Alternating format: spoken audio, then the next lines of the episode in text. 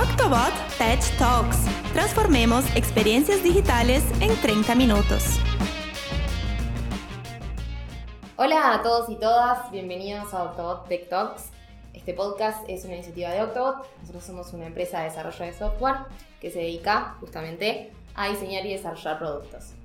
En este podcast la idea es, bueno, que se compartan experiencias y conocimientos sobre cómo transformamos las experiencias digitales de las personas. Yo soy Flopa, soy marketing analyst aquí en Octobot y en esta oportunidad, en este episodio, me van a estar acompañando Flo Manganelli, UX designer, y Maya Saps de People Care aquí en Octobot, compañeras que ya han estado en el podcast, así que, bueno chicas, muchas gracias por estar de nuevo. Y bueno, vamos a estar hablando del proceso de onboarding que tenemos aquí es bueno para los nuevos ingresos, ¿verdad?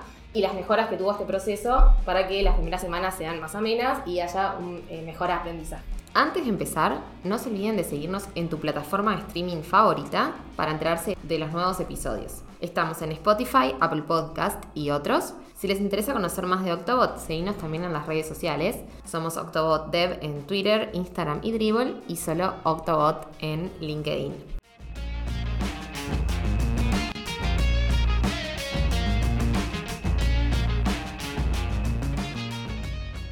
Bueno, chicas, bienvenidas de nuevo, un placer. No sé si se quieren presentar.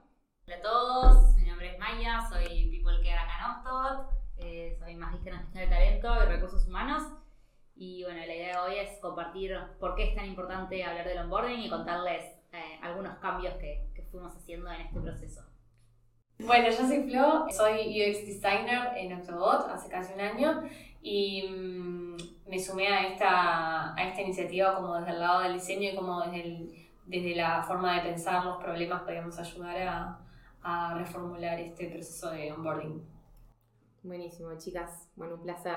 Eh, en primer lugar, bueno, ¿qué es el onboarding y bueno, y por qué es eh, tan importante?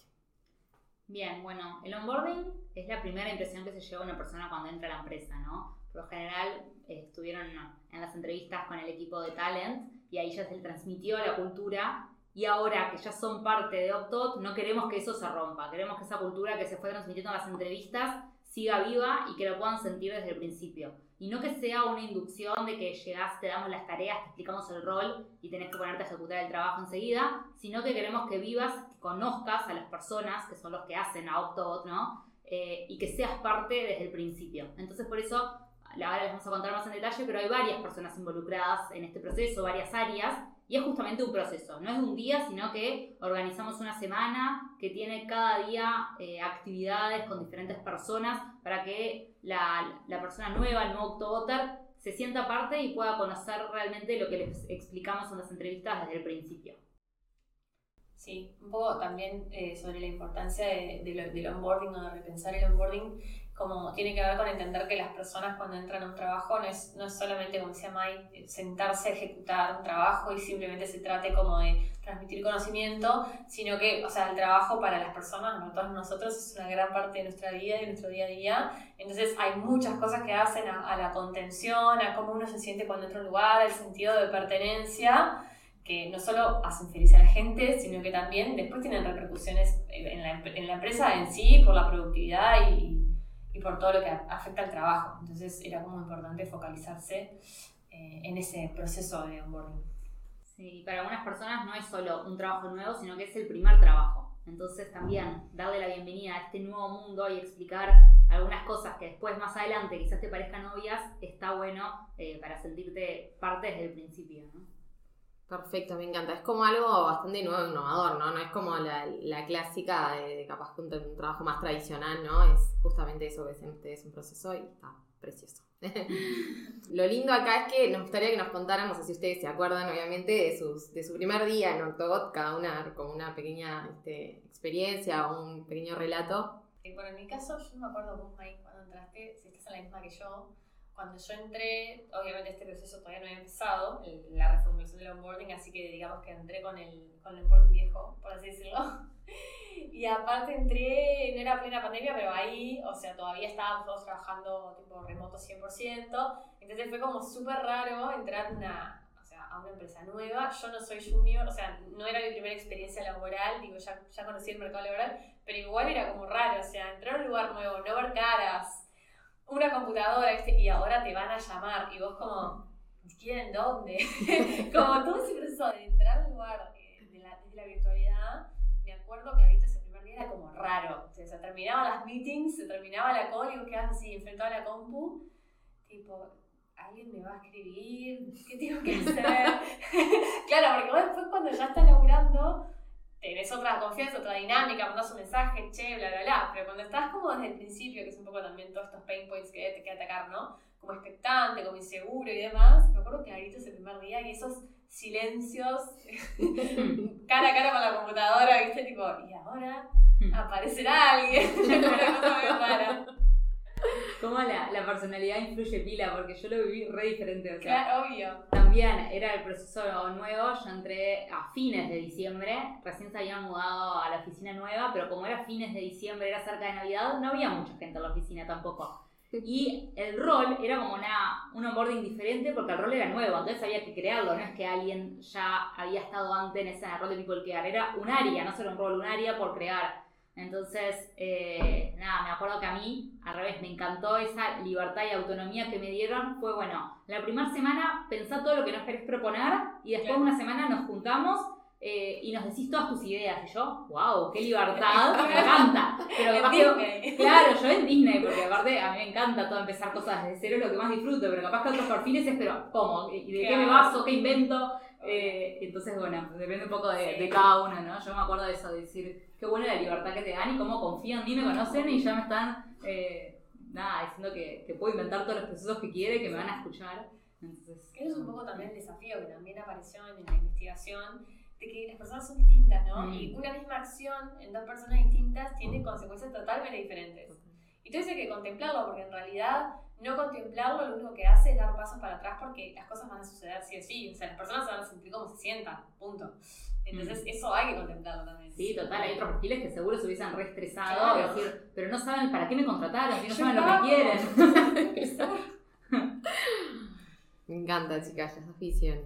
Entiendo un poquito con las preguntas, me gustaría a ver, que nos contaran cuáles son los beneficios que tiene este, el onboarding para las empresas y para, obviamente, los empleados.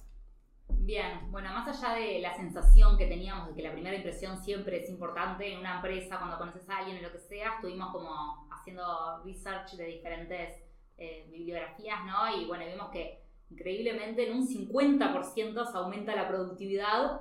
Digo increíble porque al principio la cifra me llamó la atención, después, cuando empezamos a usar el nuevo proceso, te das cuenta cuando las personas empiezan a comunicar desde el primer día con todas las otras personas de la empresa, te ahorras mucho tiempo, ¿no? Y esos eh, baches de comunicación que antes se daba, ahora no se dan. Y si hay un problema con el cliente, vos ya sabés quién es el founder, ya sabés quién es la líder de marketing, la líder de diseño, y ya le pusiste cara a todos esos nombres, y ya sabés con quién hablar. Entonces es mucho más fácil que vos sepas con quién hablar, que hablar cuando hay un problema y eh, qué es lo que tenés que hacer, ¿no? Porque la inducción la hacemos mucho más profundo ahora.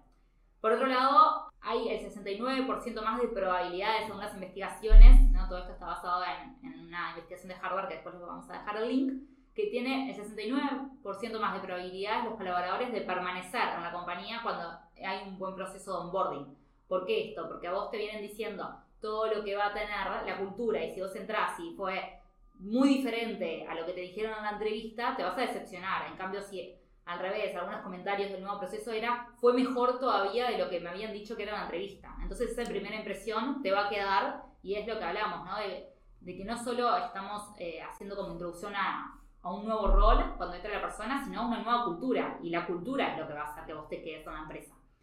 Y bueno, por otro lado, al revés, un mal proceso de onboarding, de incorporación, es una de las principales causas de rotación. Porque si vos ya estabas en búsqueda de trabajo y estabas con varios procesos a la vez y entraste y te decepcionaste, no, todavía no tenés esa lealtad a la empresa de querer seguir siendo parte, sino que vas a, bueno, si no es lo que vos esperabas o lo que te habían dicho, vas a seguir atento a los otros procesos, ¿no? Y vas a volver atrás. Entonces también cómo está eh, esa, dificultad. Sí. Eso que dice Mike también me hace pensar la importancia de un onboarding que sea proactivo, o sea, en ese sentido de, diseñar previendo todas las, cosas que pueden pasar y todos los sentimientos y demás, cómo la, la proacción ahorra problemas después, o problemas o, traspiés o atrasos, digamos, eso que decía May, el hecho de que vos, el onboarding se pensó desde la proacción y se, se, se, pensó, por ejemplo, que ya conozcas a todos los team leaders y demás, todo lo que May decía de, y después ya sabes a quién recurrir, es totalmente opuesto a, una inducción, ponele en el que vos entraste en el laburo, te sentaste con tu referente, te dijo, toma, hace esto, pero después cada vez que tengas algo nuevo vas a tener que, che, ¿quién es, che, ¿quién es esto? Y che, ¿esto con quién lo veo? Como que eso es reactivo, ¿no? Eso es problema, solución, problema, solución. En cambio, cuando vos lo ves así, y, o sea, el beneficio de hacerlo de manera reactiva, justamente eso, como que te ahorras todas esas, no sé, tropezones. Como más fluido el proceso, ¿no? Bueno, ¿y de dónde surge esta idea de, de refrescar en nuestro proceso de onboarding? Porque yo, digo, hace relativamente poco entré, era uno, ahora uno nuevo. Bueno, ¿eso por qué? De verdad decimos, o sea, entré al proceso de este onboarding, ya había una decisión tomada de vamos a hacer algo. Lo que yo noto es, eh, hoy en día nuestros, de dónde surgió, eh, veo que ya lo tenemos así porque son como las, los insights del, del, research.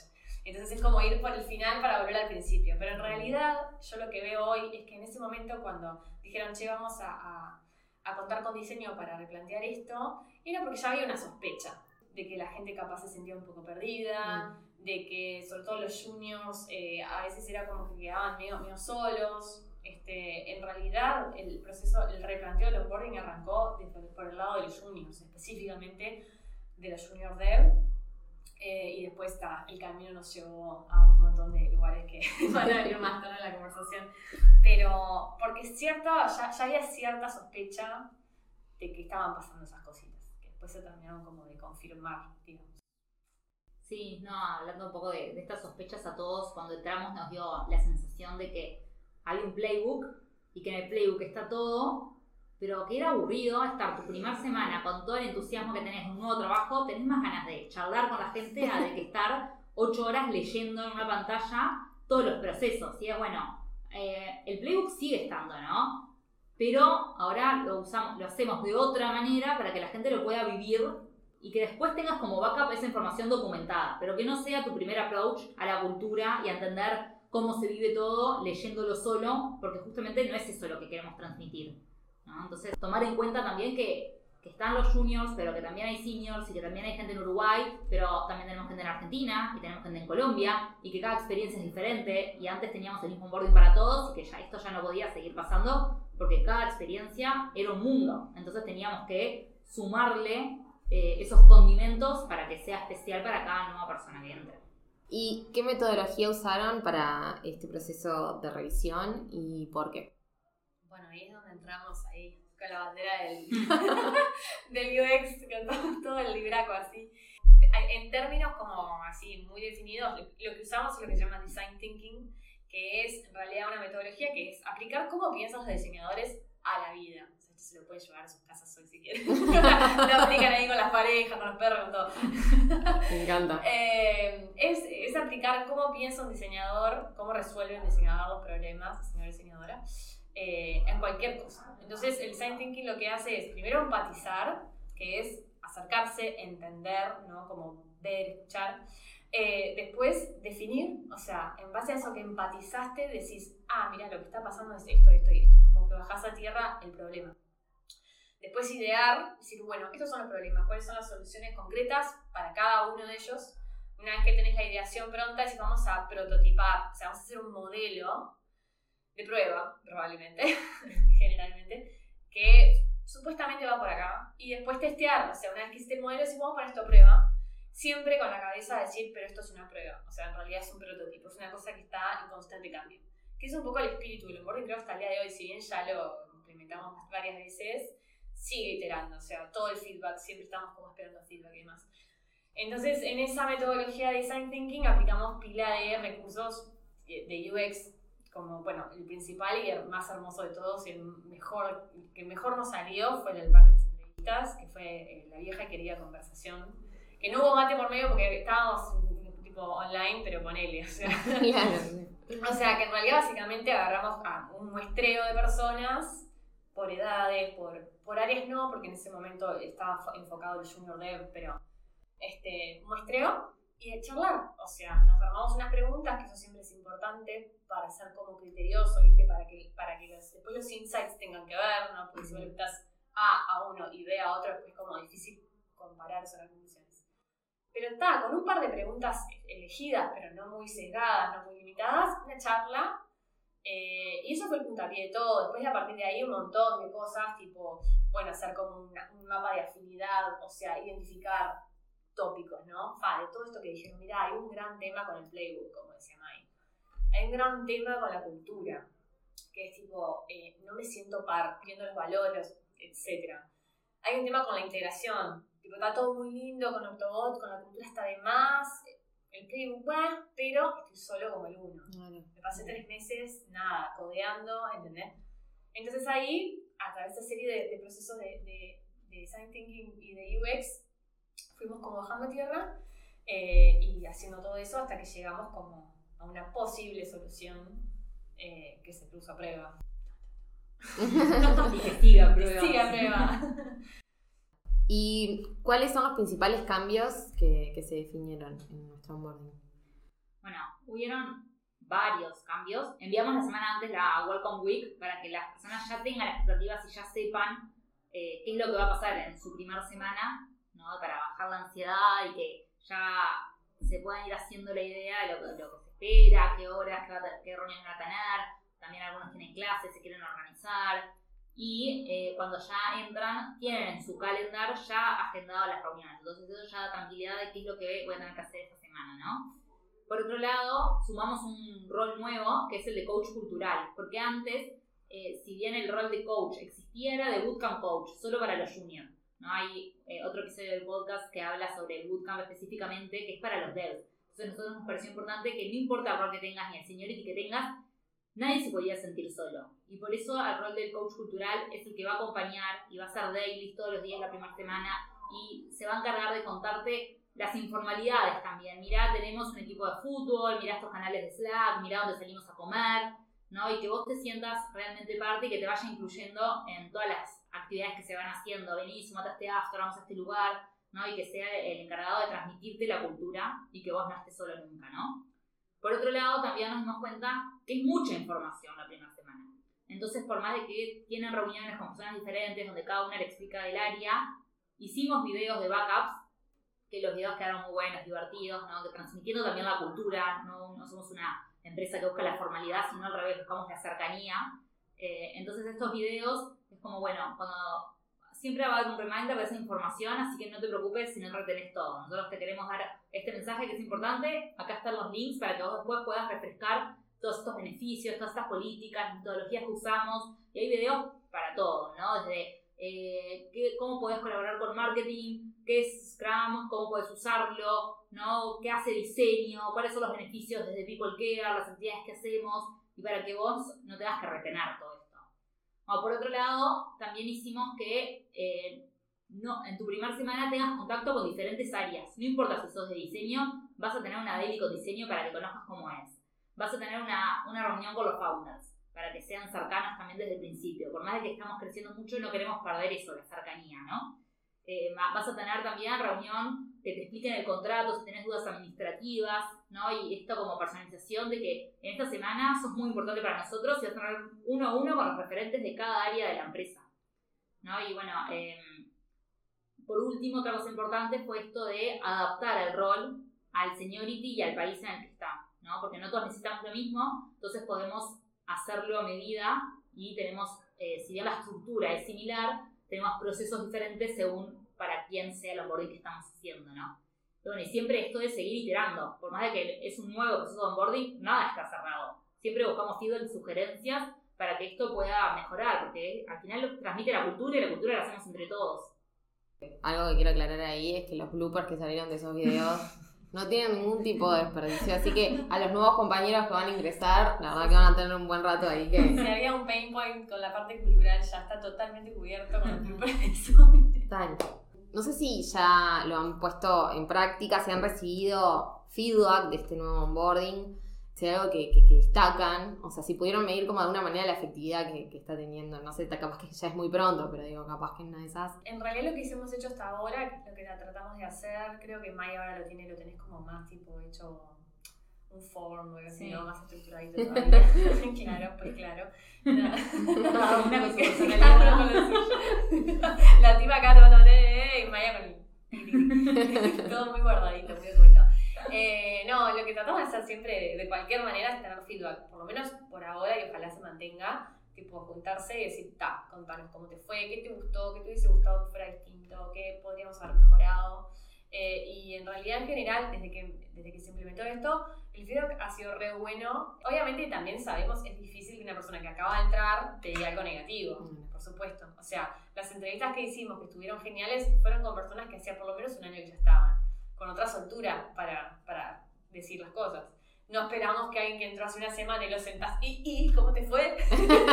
claro, te digan la verdad, que la pasé horrible, o sea, no te lo va a decir. Claro. Pero igual hay formas o hay cosas, por ejemplo, no volvieron a surgir si eh, cosas relacionadas con los pain points que antes sí. Por ejemplo, ya nadie habla del playbook, de que es pesado, que sea largo. Sea, notamos que por lo menos, si bien no te van a tirar cosas negativas probablemente, aunque a veces sí está bueno, empiezas a notar tintes o decir, "Ah, esto se ve que lo estamos cubriendo bien, porque no sé qué.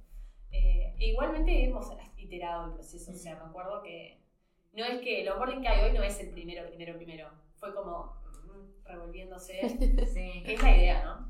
Sí, bueno, yo al principio, cuando recién lo, lo empezamos a probar, me metía en todas las reuniones. Sí, claro. Algunas que yo no tenía nada que ver a la reunión, que era con el coach cultural o con el devo, con diseño, y yo apagaba la cámara y decía, ah, piensen que no estoy, pero era como tener ojos ahí para evaluar si vale la pena, si se sintió Exacto. cómodo, Sí. justamente para evitar que se pierda esa información, ¿no? Entonces ahí yo iba documentando y Sí. yo después de la primera semana siempre tengo reunión, o sea, soy la primera cara visible cuando entra la persona y después el último día de esa semana eh, tengo una reunión de follow-up, eso, de cómo se sintió, de qué sugerencias tendría, ¿no? Como para no perder eso es- Sí, la apertura de que estamos dispuestos a seguir mejorando y que es la idea. sí. De hecho, me acuerdo, me estás haciendo acordar que, por ejemplo, el primer, la primera primera semana modelo, creo que contemplaba, no sé, arrancar con el bootcamp, no sé, unos días después, y lo pusimos en prueba y nos dimos cuenta que en realidad no era tan necesario, que los, los chicos nuevos tenían ganas de arrancar ya, que era como que había un gap ahí que no tenía mucho sentido, lo atrasamos, apretamos, cambiamos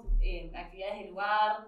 Eh, me acuerdo que eso, eso pasó, ¿te acordás? Mm. Bueno, vamos a empezar desde el día uno. O sea, capaz que la solución a esto no es atrasarlo tres días. Capaz se puede empezar el día uno. Porque antes, el onboarding, que más o menos, la inducción, porque era más en la inducción, era de un día. ¿no? Por eso agarramos ese día y hicimos un stretch a una semana y metimos cosas en la semana entera. Y entonces teníamos como cierto como recelo a, a volver a hacer lo mismo, pero en realidad lo, lo pusimos en prueba y, y dijimos, "Ta, en realidad capaz que sí puede seguir siendo el primer día, pero tipo, contemplemos esto, esto y esto y veamos qué pasa los siguientes días, hagámosle un seguimiento, yo que sé, pila de cosas. Y me acuerdo que ahí fue como montando la, la semana. Bueno, chicas, ya que tenemos un poquito más de tiempo, vamos a hacer unas preguntitas extras. Me gustaría arrancar en realidad con. eh, nosotros estamos haciendo como unas preguntas en, en Instagram, a ver qué es lo que la gente le gustaría saber del próximo capítulo del podcast. Y nos llegó, aparte de esta, otras preguntas, pero esta nos pareció la más interesante, que es cómo se acompañan los perfiles junior durante este proceso. El perfil de junior, bueno, en realidad como contaba, al principio, justamente todo esto empezó por los juniors. Les queremos. Hay como una- Gracias a un cariño especial. No, empezó por los juniors porque claro, eran los perfiles que tenían una situación más particular que son los que hacen bootcamp unas cuantas semanas. Y el bootcamp tiene ya toda como su particularidad. Entonces, esos juniors tienen un bootcamp coach que siempre lo tuvieron, que es esa persona referente técnico que está todo el día, son muy muy queridos los bootcamp coach, aparte son unos cracks, están como re abanderados de su tarea. Eh, entonces esos perfiles juniors, en el caso de, de los dev, tienen toda esa parte del, del bootcamp y además se les sumó ahora todo esto otro, por ejemplo el coach cultural, que también es otro sostén y demás. Eh, y tal, como decíamos al principio, en el proceso de onboarding pensamos pila en estos casos en los que también es su primera experiencia laboral. Entonces, por ejemplo, esta, esta cosa que tienen ahora en la, en la Welcome Week, que tienen una reunión con Noé, que es la chica de administración, es algo nuevo. Dijimos, che, hay gente que tiene que firmar un contrato, no firmó un contrato en su vida, ¿entendés? Mm. O le estás hablando de inscribirlo al BPS y no sabe de qué estás hablando porque nunca le pasó. Entonces, eso tiene que ver con los juniors, o sea, fue justamente ponernos un poco ahí en esos zapatos y decir qué cosa, o sea, no solamente estás empezando tu primer trabajo a nivel técnico, sino a nivel como experiencia laboral. Sí. Y pusimos, por ejemplo, la meeting con Noé, que es para todos, o sea, mañana entre un senior también la va a tener, pero surgió un poquito desde ahí también, como desde el lugar del, del nuevo trabajo. Sí, también no- nos pasó ahora que, que contaste eso como de los nuevos, que una vez eh, haciendo entrevistas también nos dijeron que una persona en su primer día no había almorzado, un junior, porque nadie le había dicho que se podía almorzar, ¿no? Porque damos por obvio muchas cosas. Yo casi Muerto de hambre. Cuando escuché eso dije, no puede estar. Y dije, ok, ok, no des por obvio, empecé a explicar. Entonces ahora, el primer día, te esperamos con el almuerzo, vos no te preocupes, y eso lo avisamos en el- cuando les mandamos la Welcome Week, ¿no? El primer día no te preocupes que te esperamos con el almuerzo. Después cuando viene, sí, le contamos qué cosas incluye la oficina, eh, qué lugares hay por la vuelta, ¿no? Pero el primer día vos no te preocupes por eso, vos venís a disfrutar la experiencia, ¿no? Que ya de por sí hay nervios, entonces no sabés ni, ni qué comida traer, ni si hay microondas. Entonces todo lo que das por obvio, bueno, no vemos más cosas por obvio. Exacto. Que es una de las cosas que está además de, de- del design thinking en, en sí, que es ponerse en el lugar del otro, no suponer. O sea, Mm. nosotros nos podemos sentar acá, la- los 70 que somos, que somos un robot, a suponer y está, perfecto. Pero no somos la persona nueva. ¿entendés? Mm. Nunca te podés salir de ese lugar. Entonces, efectivamente, tipo, eso que tienen como las herramientas de UX, creo que está bueno, que es como, hagamos cosas co- concretas y serias para ponernos en el lugar del otro. Porque por más que lo intentemos, si no involucramos la opinión, la vivencia real del otro, no se nos van a ocurrir esas cosas. A nadie se le hubiese ocurrido jamás que alguien se quedase en almorzar su primer día, porque nadie le, le avisó que lo podía hacer. Sin embargo, pasó. Y solo lo supimos porque nos sentamos a charlar con un montón de gente. La empatía del diseñador le sale ahí a full, ¿no? Ténganlo presente como bandera. Voy a ir como con la última pregunta para ir cerrando. Eh, ¿Qué es para las personas o eh, organizaciones que quieren este, implementar o, bueno, mejorar su proceso de onboarding? ¿Qué tips les o qué les recomendarían? No, creo que lo que estuvimos hablando ahora de no suponer, preguntar y escuchar son como las claves para el nuevo proceso, ¿no? Como hacer entrevistas, juntarte con las personas que hayan entrado hace poco, cómo se sintieron, ¿no? Y juntarte con diferentes perfiles, escuchar diferentes puntos de vista y armarlo a medida de lo que necesitan las personas, no de lo que vos necesitas, ¿no? Porque cada persona es distinta y cada persona necesita diferentes cosas. Entonces, como volviendo al principio, ¿no? Que a mí me encantó que me autonomía, Flo se estresaba porque ¿quién me va a llamar? ¿no? Y yo estaba copada que nadie me llame. Nadie Yo tenía el tiempo para ser creativa, para ponerme a leer, para eh, inventar todo, ¿no? Entonces, bueno, poder también tomar en cuenta eso, ¿no? Eso. Totalmente, empatizar. Empatizar. Porque No, está, está muy de moda la palabra, pero qué palabra más hermosa. No, porque realmente, o sea, ponerle que os dijeras cómo, cómo podés transmitirle a otras empresas la importancia del onboarding. Y el onboarding es tan propio de una empresa que ni siquiera podemos decir, toma, hace esto. Claro. Claro. ¿Entendés? O sea, esto es de Octobot, Octobot como es. Y capaz que empresa X va a tener un onboarding que nada que ver, totalmente distinto y le sirve genial. Entonces, eso solamente se- surge de escuchar a las personas que tenés ahí. Eh, no, no hay receta realidad. Bien, sí, capaz que se puede tomar como referencia alguna cosita, pero bueno, muy, muy personal. No, claro.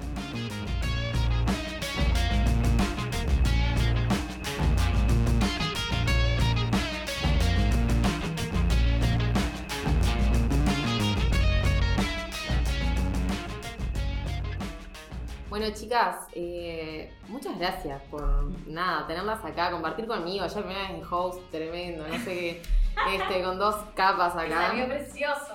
muchas gracias. No, bueno, muchas gracias de nuevo. Igual las vamos a seguir molestando como siempre. Pero bueno, un placer. como una seguilla de podcast que... ¿no? Ya, ya está, vos sos una graduada. Te mereces unos karmas ahora. Gracias. Bueno, muchas gracias chicos. Y gracias a vos que te sumaste a escuchar un nuevo episodio de Octobot Tech Talks. Eh, esperemos que les haya gustado. No dejes de seguirnos y compartir este episodio con todas las personas que se interesan en historias de tecnología. Nos vemos en dos semanas. Chao. Gracias por escuchar este episodio de Octobot Tech Talks. No dejes de seguirnos en nuestras redes sociales. Somos Octobot Dev en Twitter, Instagram y Dribbble y Octobot en LinkedIn. Hasta la próxima.